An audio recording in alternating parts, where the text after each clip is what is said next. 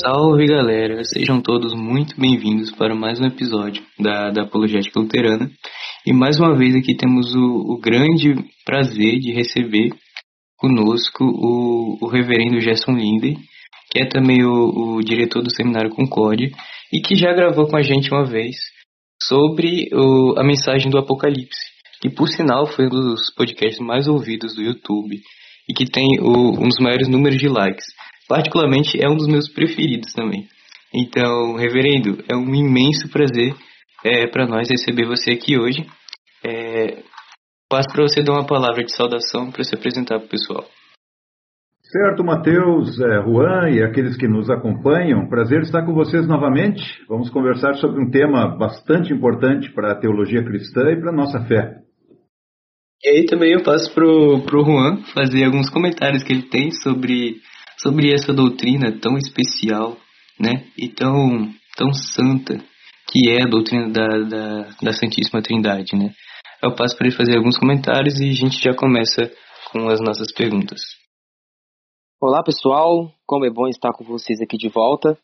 É, reverendo, é um grande prazer para mim, para a Apologética Luterana, te receber aqui. É sempre é edificante te receber com, seu, com suas instruções, né, com suas respostas, sempre nos edifica. E o que eu posso falar, cara, é que é um assunto muito e muito necessário né, para nossas igrejas do, dos tempos de hoje, e também um assunto muito bom para aquelas pessoas que não têm uma compreensão muito, muito clara sobre a Trindade, que têm algumas dúvidas. Vai ser um podcast bastante autodidático para essas pessoas. E a gente sabe que a apologética luterana, ela sempre é, é, dá ênfase aos conceitos que a gente tratamos aqui, dá ênfase à Bíblia, né, aos conceitos é, é, é que são é, de forma explicada biblicamente. E a primeira pergunta, reverendo, que eu quero fazer para o senhor é como a doutrina da Santíssima Trindade pode ser demonstrada na Bíblia? Muito bem, Rua. Essa é uma pergunta muito importante, exatamente porque nos remete à palavra inspirada de Deus. E nós poderíamos começar por várias pontas, vamos chamar assim, né? Mas por que não começar já logo do início? Lá no livro do Gênesis, quando é, nós temos aquela afirmação muito categórica sobre a criação do mundo, onde nos é dito que no princípio Deus criou os céus e a terra, logo depois é dito que o Espírito de Deus se movia sobre as águas, e mais adiante é, disse Deus. É, esse texto, como tal, talvez para alguns já seja suficiente, mas a outros, quem sabe, é, poderão entendê-lo de uma maneira diferente. Por isso é importante ver como o Novo Testamento encara este texto. E se nós formos para o início do Evangelho de João, é, João vai, nos dizer lá que no princípio era o Verbo, ou o Logos, como está lá no texto grego, né? o Logos, a palavra. E a palavra estava com Deus e a palavra era Deus. É, quando nós lemos o Gênesis 1, nós vemos que Deus cria o mundo a partir da palavra, a partir da, da sua palavra, a partir do seu falar, do seu verbo. E o Novo Testamento, então, ele é, é contundente nisso de que Cristo, o Cristo pré-existente, antes da sua encarnação, ele estava presente e foi o instrumento do Pai para a criação do mundo. Mas lá também estava o Espírito Santo, como diz o Gênesis, pairando sobre a criação. Inclusive, o verbo que é usado lá no texto hebraico, para esse pairar, é, lembra uma ave que voa por sobre os seus filhotes numa atitude de proteção. Ou seja, é, o Espírito Santo já está lá no princípio, junto com o Pai e com o próprio Cristo, que é o instrumento do Pai para a criação do mundo. Esse é o, é o início do, do, do, da Escritura. E ao longo de toda a Escritura, nós temos é, inúmeras afirmações sobre a trindade de Deus.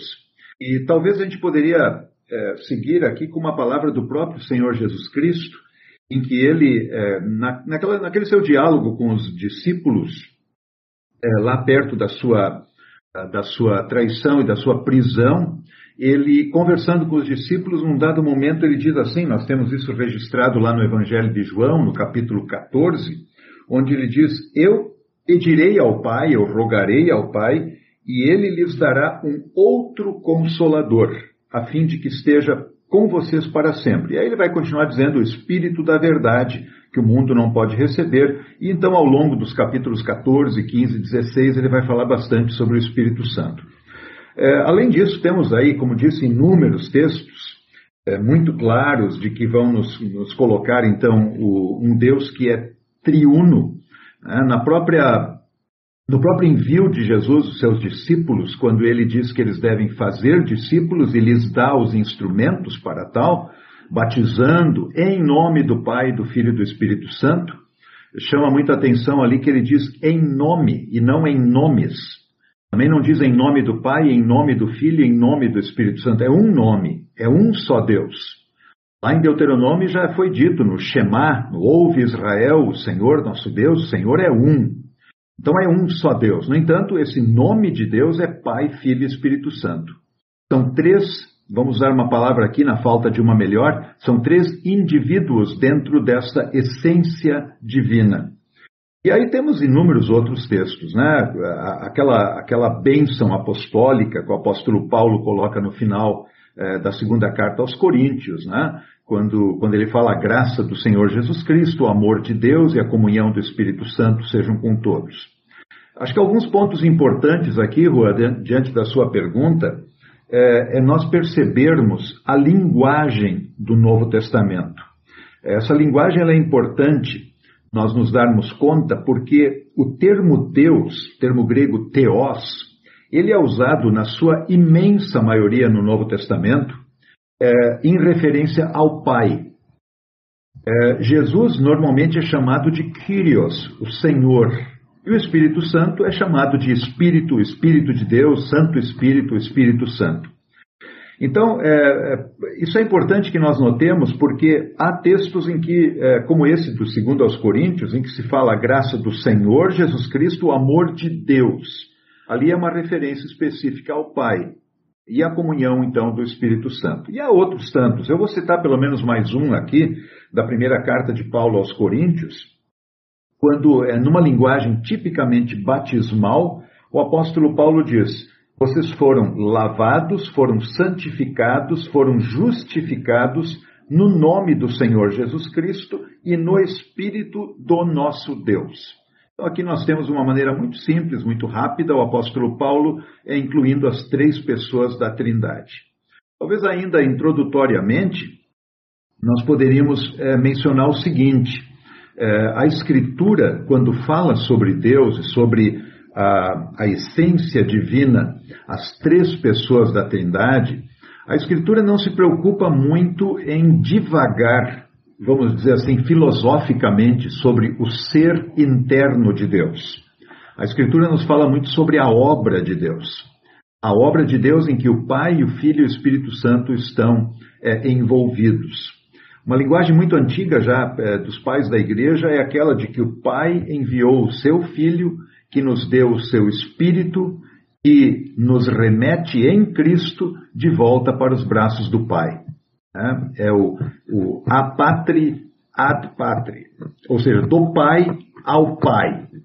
Nós recebemos do Pai o Filho Jesus Cristo por meio da obra do Espírito Santo, que em Cristo nos remete, nos entrega, nos dá de volta ao nosso Pai. Então a obra de Deus ela é salientada quando se fala sobre a natureza de Deus. Importante dizer que mais tarde, lá pelo século IV, a igreja cristã se, se, viu obrigada a falar um pouco mais sobre a natureza interna de Deus, sobre as obras internas de Deus, ou como é chamado na teologia, o Deus imanente, ou Deus, a trindade imanente, ou a trindade ontológica, as relações internas. No entanto, a linguagem bíblica é muito concreta. Ela é uma linguagem que fala das obras de Deus. Deus é o Criador, Deus é o nosso Redentor, Deus é o nosso Santificador. Em outras palavras, a, a teologia cristã, ao falar da Trindade, é uma teologia muito prática. Ela não é uma mera teoria. Acho que talvez isso, para nós começarmos o nosso diálogo, é, vamos colocar dessa maneira. Evidentemente que, se nós olharmos para a Escritura, teremos muitos e muitos outros textos que vão nos colocar é, o Deus triuno.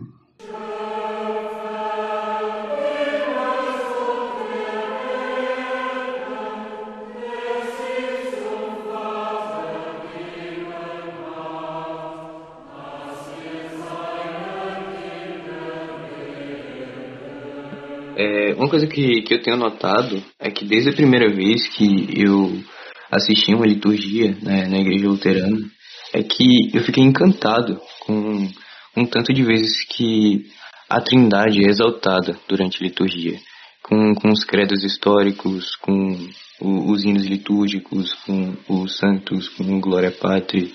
E isso realmente tipo, foi uma das coisas que me fizeram é, me apaixonar realmente pela, pela teologia da igreja.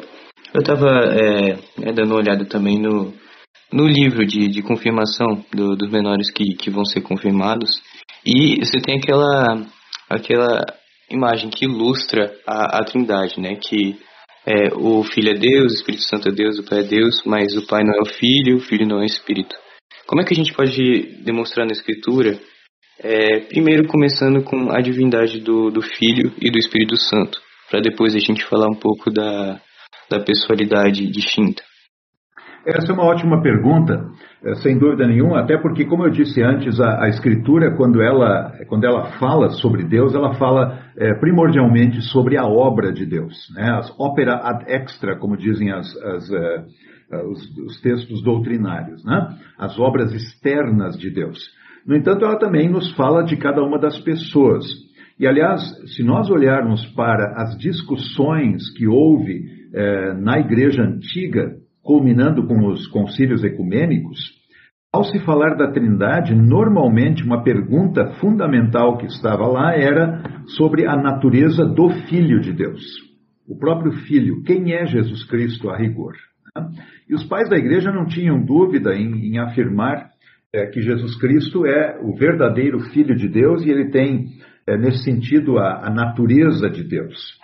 É, isso já vem de muito tempo, né? Nós, os primeiros documentos cristãos fora do Novo Testamento, isso já se encontra evidenciado. E, isso vai, vai aparecer, então, é, de diversas maneiras depois nas confissões de fé. Mas veja, voltando para o texto da, da assim chamada instituição do batismo cristão, em Mateus 28, quando Jesus diz: batizando-os em nome do Pai e do Filho e do Espírito Santo. Nós sabemos que há questionamentos desde muito cedo quanto à divindade do Filho. Grupos heréticos atacaram a divindade do Filho e atacaram também a divindade do Espírito Santo e a própria personalidade do Espírito Santo. Mas se nós voltamos ao texto de Mateus 28, eh, levando em conta essas heresias, nós teríamos o que um autor certa vez disse: eh, se Jesus não é verdadeiro Deus e o Espírito Santo não é uma personalidade, nós estaríamos falando de um batismo em nome de Deus, em nome de uma criatura e em nome de uma energia.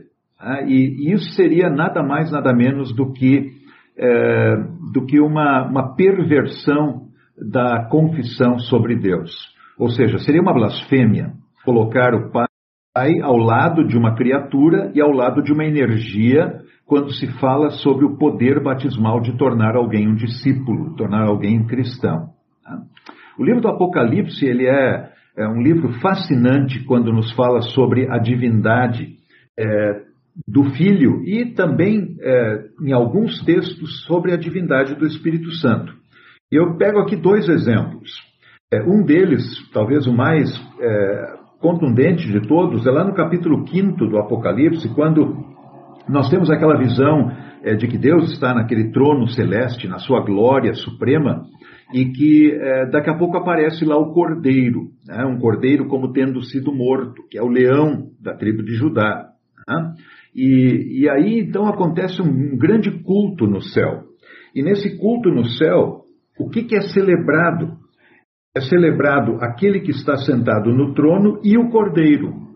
Ou seja, a adoração da igreja triunfante é uma adoração que ali naquele momento explicitamente menciona o Pai e menciona ao lado dele o Cordeiro, Jesus Cristo. É, se o Cordeiro não é verdadeiro Deus, então nós estamos aqui novamente diante é, de uma blasfêmia.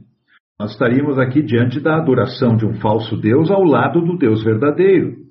Então, esses textos que falam da adoração a Jesus, que são textos muito frequentes no Novo Testamento, são uma, um testemunho muito forte sobre a sua divindade. Aliás, um, um detalhe, antes de eu ir para o segundo argumento dentro da, do livro de Apocalipse, um detalhe curioso é, a linguagem que o apóstolo Paulo e outros autores, mas principalmente Paulo, utiliza quando, por exemplo, é, lá no início da, da sua carta aos Coríntios, ele fala daqueles que invocam o nome do nosso Senhor Jesus Cristo. Invocam o nome. Ora, invocar o nome é uma expressão que já vem lá do livro do Gênesis. Lá no capítulo 4 se utiliza em Gênesis pela primeira vez esse tipo de expressão. Depois, lá no capítulo 12, também com, com Abraão, e em diversos outros textos. Invocar o nome é fazer culto. Você mencionou há pouco sobre a, a liturgia do culto, como ela é trinitária. Pois bem, é, no culto, tanto no Antigo como no Novo Testamento, invoca-se o nome de Deus. Nós sabemos que na linguagem bíblica o nome é, não é apenas uma forma de chamar, mas o nome ele revela quem alguém é e qual é a sua obra. Então, invocar o nome de Deus é invocar Deus por aquilo que ele se revelou e por aquilo que ele realiza. E o apóstolo Paulo fala daqueles que invocam o nome do Senhor Jesus em toda parte. Então, esse é um texto clássico de culto. Cultua-se a Cristo. Nós só podemos cultuar a Deus. Cultuar qualquer criatura é idolatria. O próprio livro do Apocalipse, ele tem um texto muito interessante no seu início, quando o João nos traz uma, uma saudação apostólica, nós podíamos chamar assim, quando ele diz lá, é, a graça e a paz estejam com vocês, da parte daquele que é, que era e que há de vir, e isso é uma linguagem referente ao Pai. Depois ele fala da parte dos sete espíritos que estão diante do seu trono, e então da parte de Jesus Cristo, a fiel testemunha. Por vezes conjectura-se sobre o que é esses sete espíritos.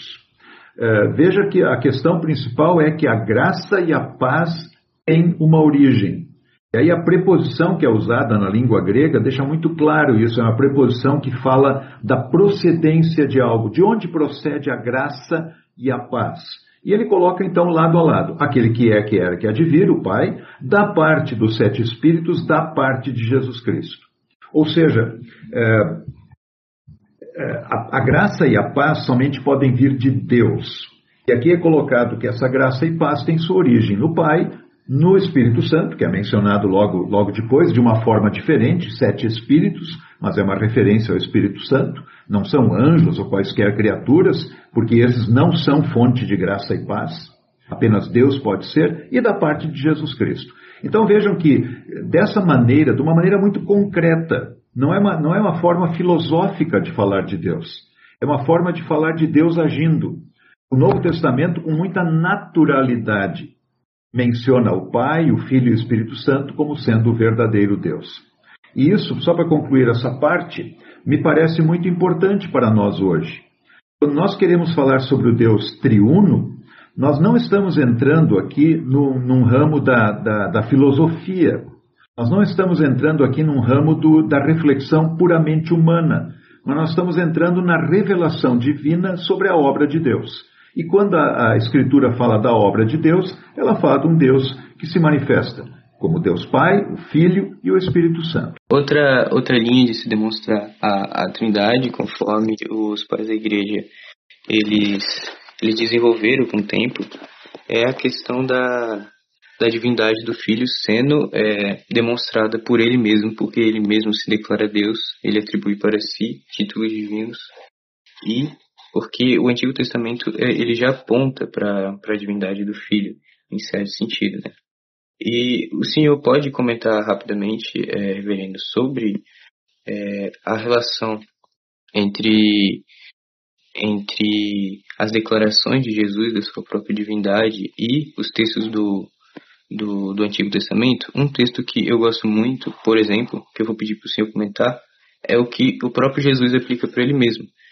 E é com as palavras de Davi, né? O Senhor disse ao meu Senhor, é, sente à minha direita até que eu ponha todos os meus inimigos é, debaixo dos seus pés.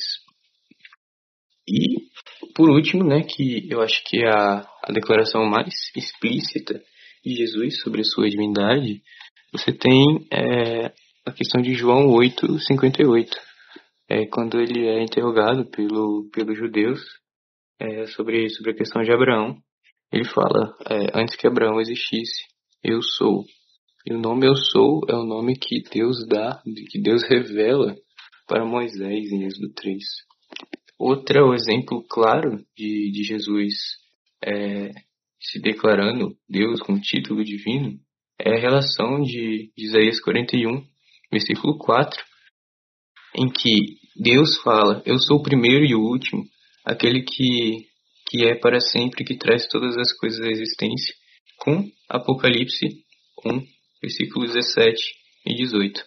Quando Jesus fala: Não tenha medo, eu sou o primeiro e o último, aquele que vive, estive morto, mas eis que estou vivo para todo sempre, e tenho as chaves da morte e do inferno. Aqui a gente tem uma outra vez é, Jesus arrogando para si um título divino. O senhor pode comentar um pouquinho sobre, sobre essa questão da, da divindade do, do Filho né, nesses versículos, Breno, por favor? Olha, na verdade, Mateus, eu costumo dizer para meus alunos que uma boa pergunta já traz consigo boa parte da resposta. Eu acho que a sua pergunta já trouxe as respostas, não há por que eu, eu fazer ainda um comentário sobre elas. É, eu, eu, talvez só acrescento aqui, além da, da, dos textos que você já elencou, que me parecem bem significativos, sem dúvida nenhuma, é, novamente a linguagem que o Novo Testamento utiliza. Se nós pegarmos, por exemplo, aquele texto bíblico que é talvez o mais conhecido em toda a Bíblia, lá do João 3,16, né? quando diz lá que Deus amou o mundo é, desta maneira, ele enviou seu Filho para que todo o que nele crê não pereça, mas tenha vida eterna. É, o fato de, do texto falar em crer em Jesus, talvez para nós seja um tanto, um tanto óbvio, ou quem sabe passemos rápido demais por isso. Mas a Escritura é unânime de que a única, o único objeto de fé, ou seja, o único em quem se pode crer, é Deus. Crer em qualquer criatura é idolatria. Então aqui tem uma chave que me parece importante, além dos textos que você já lembrou, né? mas toda vez que a Escritura fala em crer, ela fala em crer em Deus. E o Novo Testamento tem inúmeros inúmeros mesmo textos em que se fala de crer em Jesus. O Evangelho de João, por exemplo, ele é abundante no uso deste verbo. Né? Mesmo não usando o termo fé, mas o Evangelho de João usa muito o verbo crer. E o objeto do verbo é, normalmente, na sua maioria eh, das vezes, é Jesus Cristo.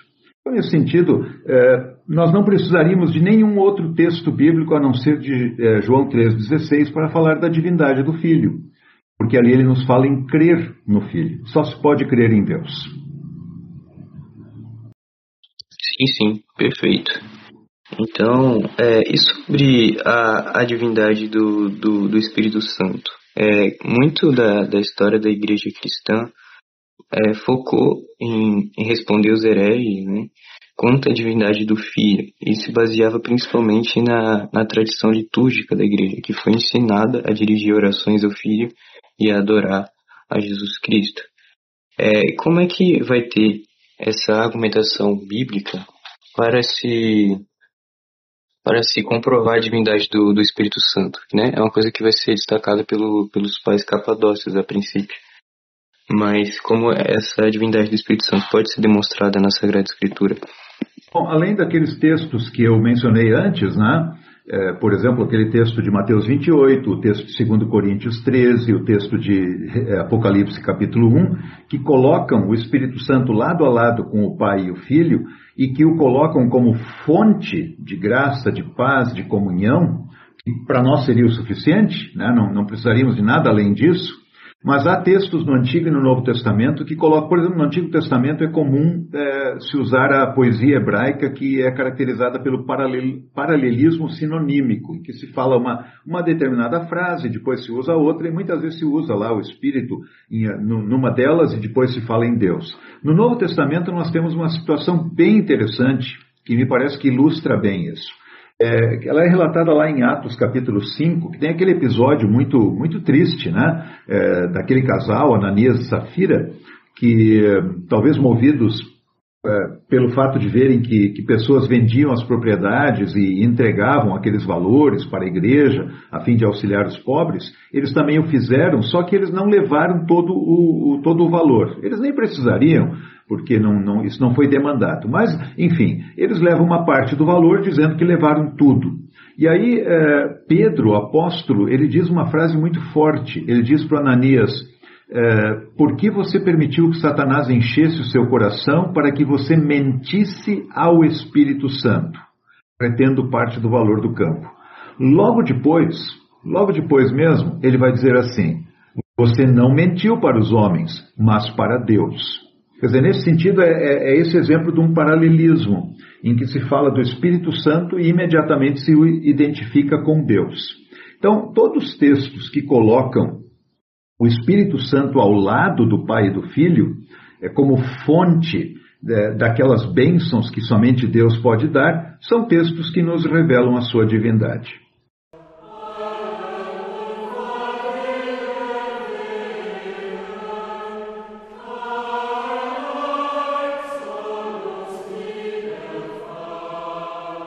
É, João, ele fala né, em seu evangelho é, no comecinho ali é uma passagem bastante conhecida, que ele fala, no princípio era o verbo e o verbo estava com Deus.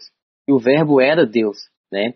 E nessa passagem, João declara que o verbo não é somente Deus, mas é consubstancial ao Pai, né? Puxaria um pouco sobre o próximo assunto que é ali Niceia, né? E João fala que tudo foi feito por ele. E, portanto, ele é consubstancial ao Pai e, assim, não é somente Deus, mas o verdadeiro Deus certo? Isso aí é, dá um pouco de ênfase no começo do nosso assunto quando a gente está falando sobre é, a natureza divina ali de Jesus Cristo. Sim, sim. É, o texto de, de 1 João né, é conhecido para falar da, da divindade de, de, Jesus Cristo e, e também é muito clara né, em toda a Escritura que o próprio João vai falar no, no versículo 14 ainda que Deus tornou-se carne e habitou entre nós. Isso vai fazer, é, São Paulo vai fazer referência a isso quando ele fala em, em Atos, né, né, narrado por São Lucas, que Deus comprou a igreja pelo seu próprio sangue. Entende? Então ele já, o único que morreu na cruz foi Jesus Cristo. Está falando que Deus comprou a igreja com o próprio sangue, está falando que Jesus é Deus. E ele deixa isso muito claro né, também em Romanos 9, e chama Jesus de nosso Deus bendito. É, o próprio João fala também que Jesus é o verdadeiro Deus, em 1 João 5, versículo 20. É, mas para a gente já passar para a próxima pergunta, eu vou, eu vou resumir aqui é, o, o, texto com, com, os principais versículos e já puxar a, a próxima pergunta. Vamos lá. Por que o, o, o Filho pode ser chamado de Deus? Porque a Escritura atribui os nomes divinos a Jesus. Ele é chamado de Deus em Mateus 1, 23, em João 1, 1, em Romanos 9, em Tito 1, 3. É, ele é chamado de, de Senhor em Mateus 12, 18, em Marcos 2, 28, em Romanos 14, em 1 Coríntios 8, em João 20, 28. Ele é chamado de Alfa e o Ômega em Apocalipse 1.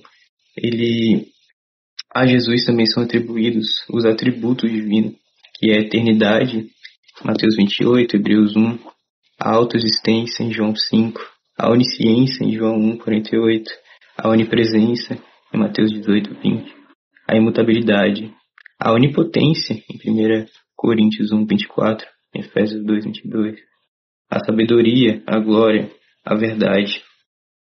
É, ao Filho também são atribuídas as obras de Deus. Ele é o Criador, segundo São João 1, verso 3, segundo São Paulo em Colossenses 1. Ele é o governador da criação. Ele é o Salvador que perdoa pecados, né? Mateus 1, 21. E ele ressuscita dos mortos. Ah, quanto ao, ao, ao, Espírito Santo, também são atribuídos os nomes divinos, pois ele é, ele é chamado de, de o Santo, o Espírito do Pai, ele é a verdade, ele é chamado de Deus em Romanos 8, 14, em Atos 5, ele tem os atributos divinos, que é a onisciência, é, Salmo 139, 1 Coríntios 2,10. A onipotência, a fonte da verdade. E ele liberta da morte e do pecado.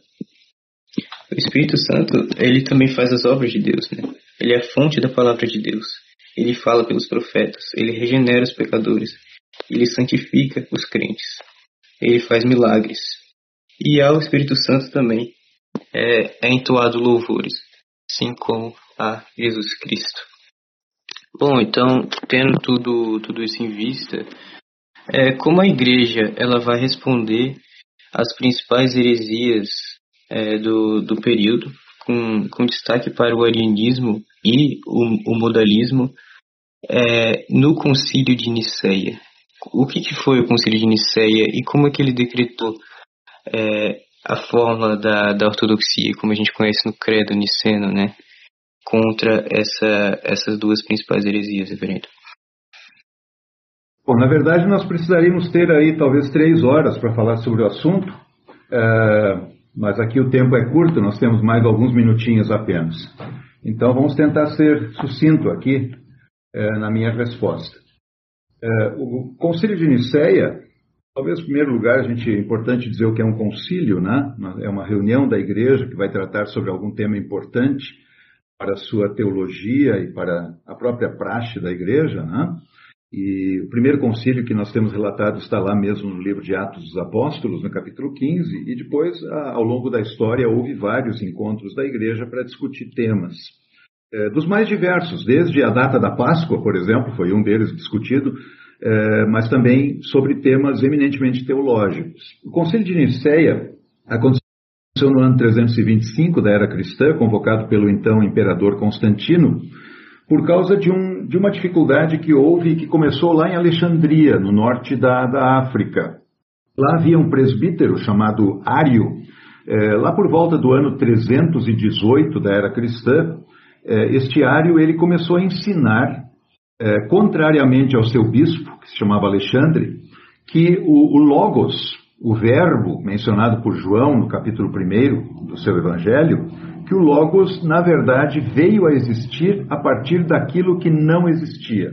Ou seja, assim como Deus criou o mundo ex nihilo, do nada, ele teria criado o Logos do nada. Então, o Logos, Jesus Cristo, é, seria a primeira criatura de Deus. E por que, que o Ário dizia isso? Porque na concepção do, do Ário, é, Deus ele está tão acima de tudo que ele não pode, na verdade, ter contato com, com a criação.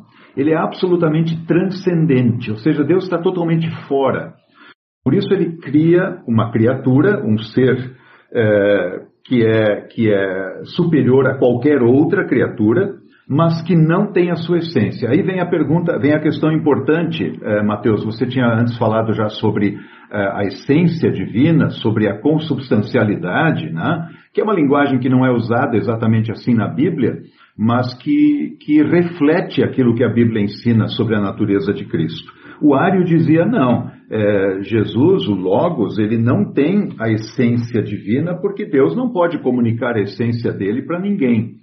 Então o Logos, ele como qualquer outra criatura, ele foi criado por Deus e foi um instrumento de Deus para Deus criar o mundo.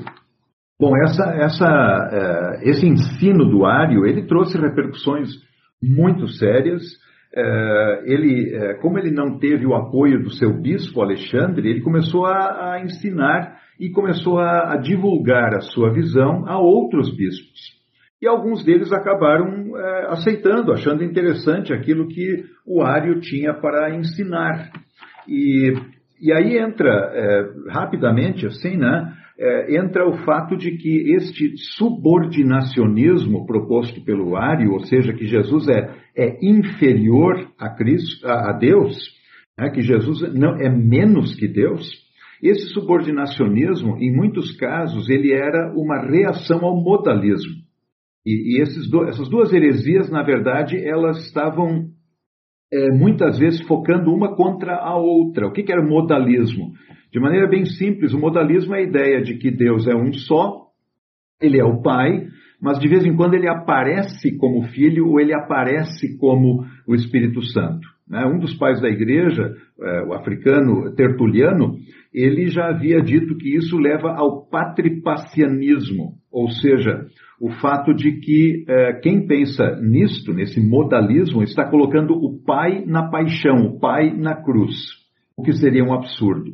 Ah, então, é, o subordinacionismo ele é um ataque ao modalismo e vice-versa. Só que nenhum dos dois retrata a teologia cristã, sobre a qual nós falamos agora há pouco, e, e vocês mesmos apontaram textos bíblicos muito importantes sobre a divindade de Cristo e a divindade do Espírito Santo. Pois bem, esse ensino do Ário, ele acabou se disseminando, ele acabou contaminando, vamos chamar assim, inclusive é, alguns dos bispos muito influentes dentro da igreja cristã. O próprio Eusébio de Cesareia, o grande historiador da igreja, ele próprio ficou é, um tanto é, abalado com isso. Né? E, além dele, é, diversos outros.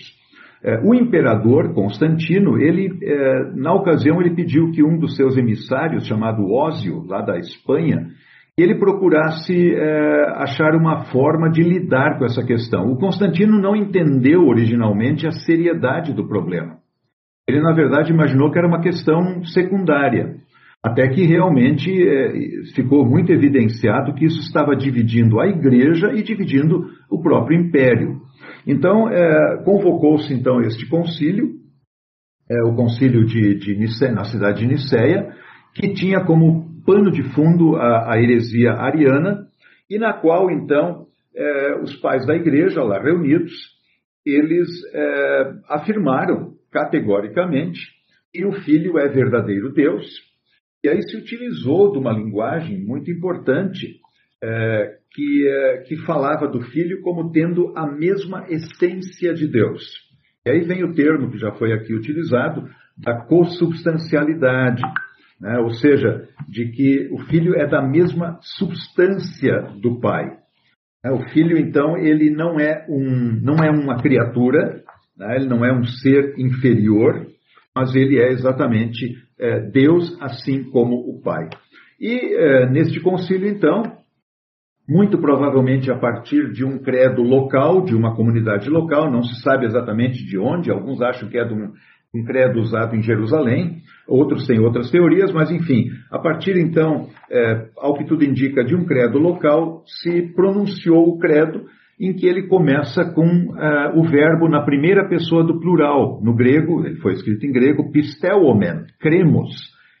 Num só Deus, o Pai Todo-Poderoso e assim por diante.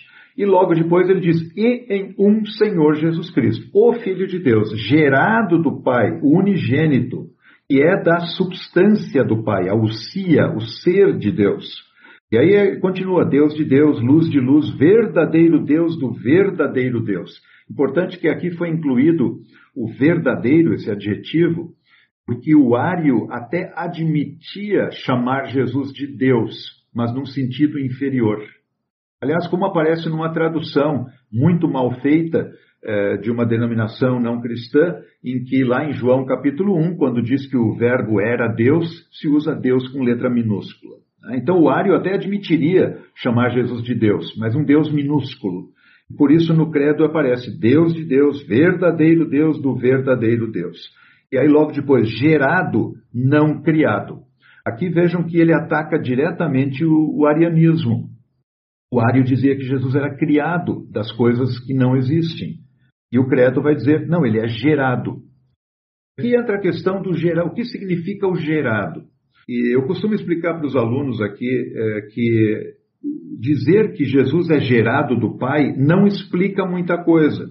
Na verdade, é uma forma diferente de falar da linguagem divina, em que, da linguagem bíblica, perdão, em que se diz que um é o pai e outro é o filho. Essa relação pai e filho é uma relação que pode ser expressa pelo verbo gerar.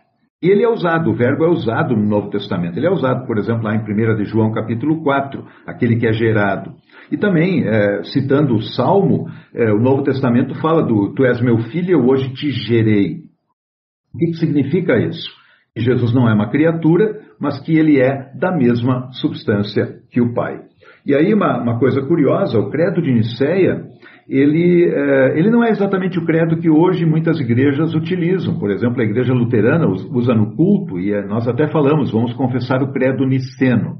A rigor não é o credo niceno que nós estamos confessando, porque o credo de Nicéia termina dizendo e no Espírito Santo, ponto. E ele então tem uma, um anátema, ou seja, ele diz assim: os que dizem houve um tempo quando ele não era, isso era uma frase típica do Ário, e antes de nascer ele não era, e que ele veio a existir a partir das coisas que não são, ou que afirmam que o Filho de Deus é outra hipóstase, outra essência ou substância, ou que é sujeito a alteração ou mudança, A todos esses, a Igreja Católica e Apostólica anatematiza. Ou seja, o final do credo niceno tem um anátema. Esse mesmo tema, ele vai retornar mais adiante, em 381, no credo de Constantinopla. É, Para ser bem resumido aqui, é, no passar do tempo depois de Nicéia, parecia que tudo estava bem resolvido, mas não estava. Porque o imperador Constantino, achando que havia paz no seu império, ele acabou colocando como é, o seu conselheiro principal Eusébio de Nicomédia, que é um daqueles que apoiou o Ário desde o início, ou seja, era um ariano. Então ele colocou alguém do seu lado, imaginando que com isso ele traria paz para o império, e o que aconteceu é que, é, com os próprios filhos de Constantino, depois o arianismo voltou com força total. O próprio Atanásio, que teve um papel muito importante dentro é, desse período, é, foi levado ao, ao, exílio diversas vezes, né, sendo ele um, um, um ícone da, da ortodoxia, da, do correto ensino.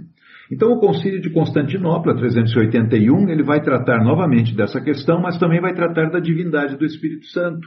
Ele vai é, ter que atacar uma, uma outra é, heresia, é, o macedonismo, ou então a, os pneum, pneumatômacos, era o nome usado, né? os que falam contra o Espírito. E aí então o que nós vamos ter no Credo de Constantinopla é uma ampliação do, uh, do artigo que fala sobre o Espírito Santo. Há algumas inclusões, algumas Uh, alguns acréscimos no próprio artigo sobre Jesus Cristo, para deixar ainda mais claro o que lá estava, né? Por exemplo, é dito lá, gerado do Pai antes de todos os mundos, novamente é uma forma de dizer ele não é uma criatura. Uh, também é dito depois que ele virá julgar uh, os vivos e os mortos, cujo reino não terá fim. E aqui, Mateus, talvez a gente pode lembrar essa frase, cujo reino não terá fim, ao que tudo indica, ela é antimodalista.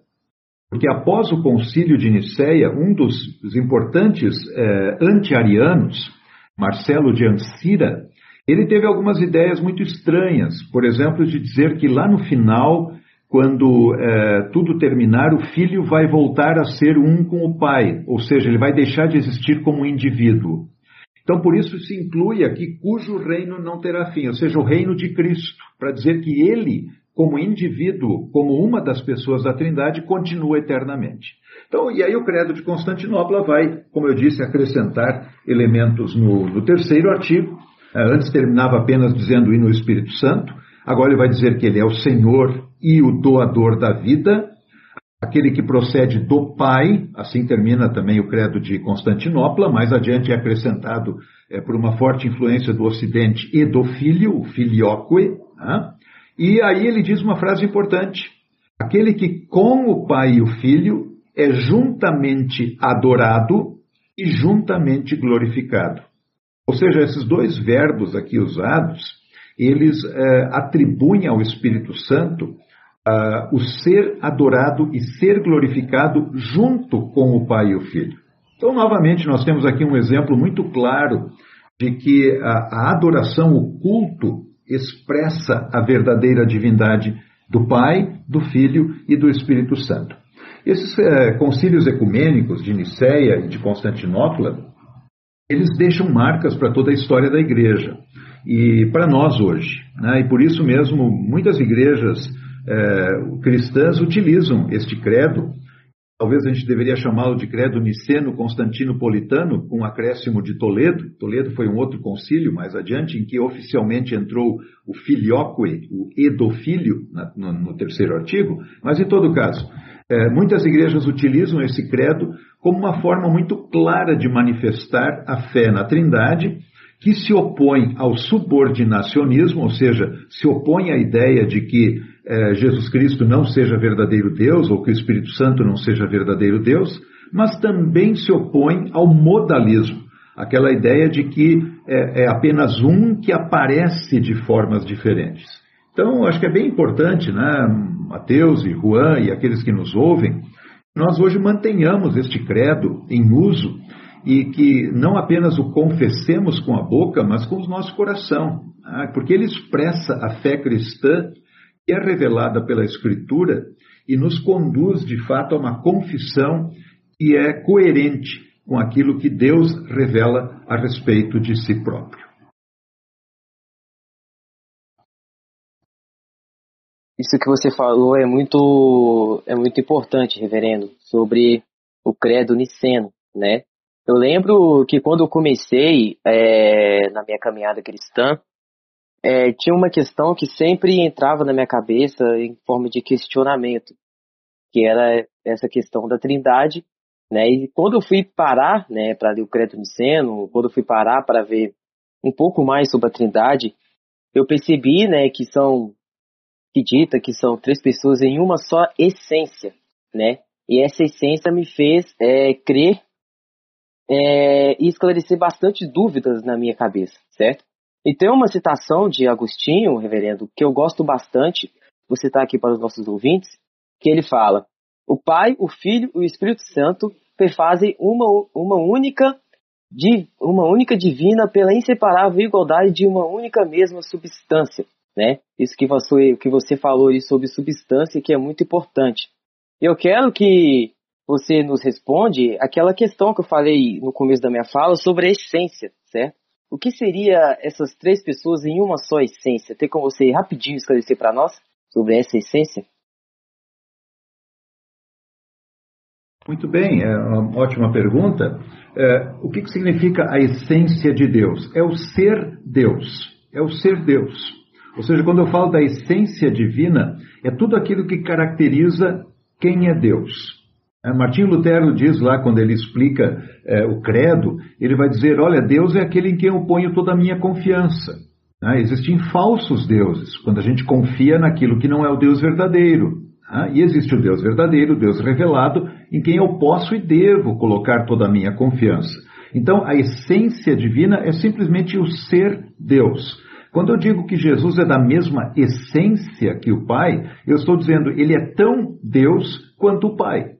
Quando eu digo que o Espírito Santo é da essência do Pai e do Filho, nada mais é dizer que o Espírito Santo é tão Deus quanto o Pai e o Filho. Isso então quanto à essência. Aliás, é, no credo, nós mencionamos há pouco, ele é, ele é muito enfático quanto a isso, porque ele utiliza, na verdade, de, de duas formas é, distintas. Né? Ele usa lá o, o homoousios, né? o consubstancial, que nada mais significa que da mesma substância, mas depois ele vai dizer também da mesma essência do Pai, que parece que era a expressão preferida por Atanásio, até porque o termo homoousios consubstancial, ele tinha uma história é, que trouxe dificuldade naquela época, mas isso é um assunto bastante longo que nós não, não poderíamos tratar aqui de momento. Mas em todo caso, essência então é isto, né? é o ser Deus. A minha essência, a essência de cada um de nós é ser um ser humano. É, a essência de Deus é ser Deus. É ser todo-poderoso, é ser onisciente, é ser onipresente, enfim, é ser o Criador, o Redentor, o Santificador. Então Jesus tem a essência do Pai porque ele é verdadeiro Deus. O conceito de pessoa, é, que em alguns momentos se, se, usou o termo grego hipóstasis, né? é, dá a ideia de um indivíduo. E eu vou colocar aqui de uma forma muito, muito simples, até para todos entenderem bem isso. Um indivíduo que é capaz de se comunicar com outro indivíduo. Então, um texto que nós já lembramos hoje, de, de, João capítulo 14, Jesus diz assim: Olha, eu rogarei ao Pai, eu pedirei ao Pai, e ele enviará outro consolador. Então, percebam aqui que nós estamos falando de três indivíduos. E aí usamos o termo pessoa. É, seria um absurdo, e isso é o que o modalismo sugere, que haja apenas uma pessoa. É como se Jesus dissesse: Eu rogarei para mim mesmo e eu enviarei eu mesmo, é, o que não faz o menor sentido. Então, quando Jesus dialoga com o Pai e o Pai, em nome de Jesus, envia o Espírito, nós temos aí as três pessoas em ação. Então, o conceito de essência vai dizer que ele é Deus, assim como o Pai, e o conceito de pessoa vai dizer: ele não é o Pai, ele é o Filho. Aquele que está na cruz é Jesus Cristo, o Filho de Deus. Não é o Pai e não é o Espírito Santo é, que estão na cruz.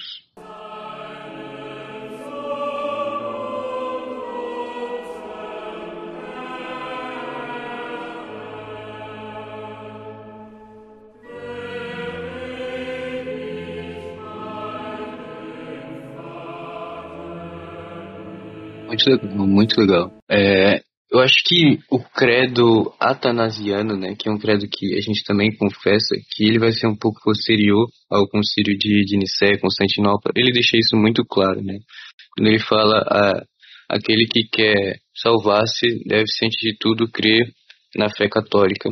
E a fé católica é essa: é adorar um só Deus é, em três pessoas. É, e vai falar que, que o Pai é Deus, o Filho é Deus, o Espírito Santo é Deus, mas que o Pai não é o Filho e o Filho não é o Espírito Santo, o Espírito Santo não é o Pai. É, você tem um, um eterno, o Espírito Santo é eterno, o Pai é eterno, o Filho é eterno, mas não são três eternos, mas um só eterno. Vai dizer que é, eles têm a, a mesma substância ou essência, que é um termo que vem da, da ontologia, né? Estudo do ser enquanto ser. Mas são três pessoas distintas, e isso explica a relação entre elas, né? Que o Filho glorifica o Pai, o Espírito Santo glorifica o Pai e o Filho. É por causa dessa distinção de pessoas que a gente pode ver no batismo é o Filho saindo das águas, o Espírito Santo pousando sobre ele e o Pai é, falando: Tu és meu Filho amado, em quem eu me regozijo. É, a gente gostaria também, é claro, de abordar outras coisas, por exemplo, as analogias de Santo Agostinho, falar um pouco da, da filioque, dos outros acontecimentos do, dos concílios, mas o tempo é muito limitado, pessoal.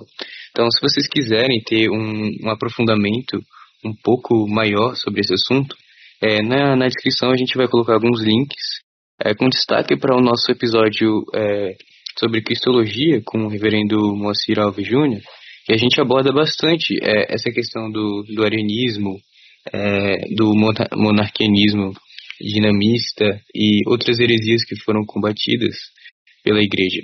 É, reverendo, é, eu passo para você dar a sua saudação final. Se você quiser também colocar alguma sugestão de material, de livro ou alguma outra coisa, é, fique à vontade.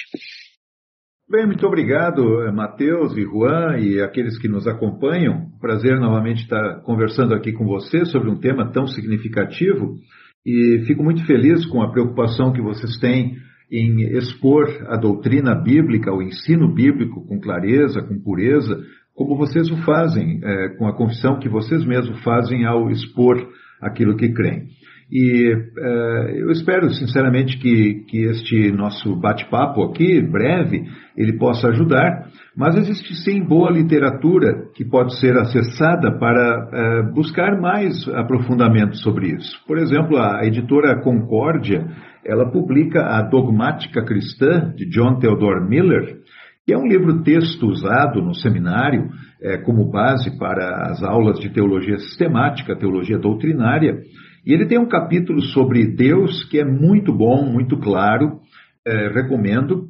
E eu posso dizer aqui, é, dando um spoiler, né, que em breve estará sendo é, editado, estará sendo é, é, entregue na editora uma nova dogmática cristã, é, Confessando a Fé, ela se chama, é um material em dois volumes, foi produzido por várias mãos, por teólogos, a maioria deles teólogos americanos, norte-americanos, e que foi traduzido, está sendo agora revisada e que em breve estará à disposição pela editora Concórdia. Lá também há um capítulo muito bem escrito sobre a doutrina de Deus, sobre a cristologia e sobre a pneumatologia, ou seja, sobre a doutrina do Espírito Santo.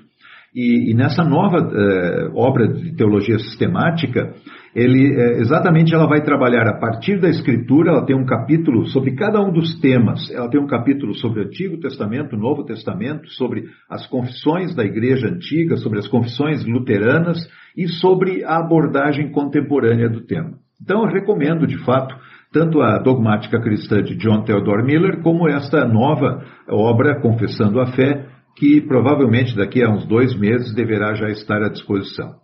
Então, meu grande abraço a todos vocês e que o Deus gracioso, Pai, Filho e Espírito Santo estejam com todos, os abençoe e os dirija.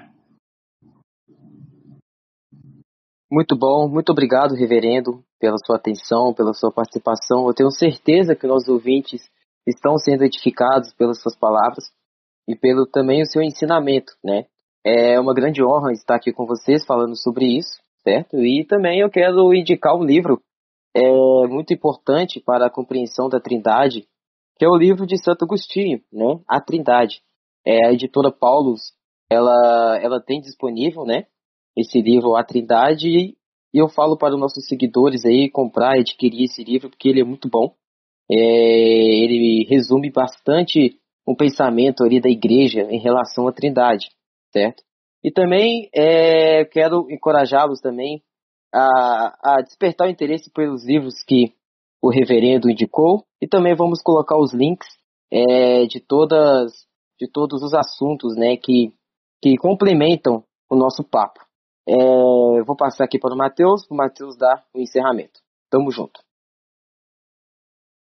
Valeu Rony é, então, galera, eu quero agradecer a todos os nossos ouvintes. E se você estiver ouvindo a gente pelo YouTube, deixa o seu like, inscreva-se no canal. Se você estiver ouvindo pelo Spotify, compartilhe com seus amigos e ajude a divulgar esse belo projeto, né? Mais uma vez eu quero agradecer ao professor que disponibilizou seu tempo para estar aqui. É sempre uma grande honra receber o senhor, professor, e ser edificado com o seu conhecimento, né? Que possamos, em unidade, adorar ao Deus Trino e Uno, né? E que as palavras do, do Glória Patri venham refletir agora nossa sincera devoção ao Santíssimo Deus. Glória ao Pai, ao Filho e ao Espírito Santo, como era no princípio, agora é, e por todo sempre há de ser. Amém.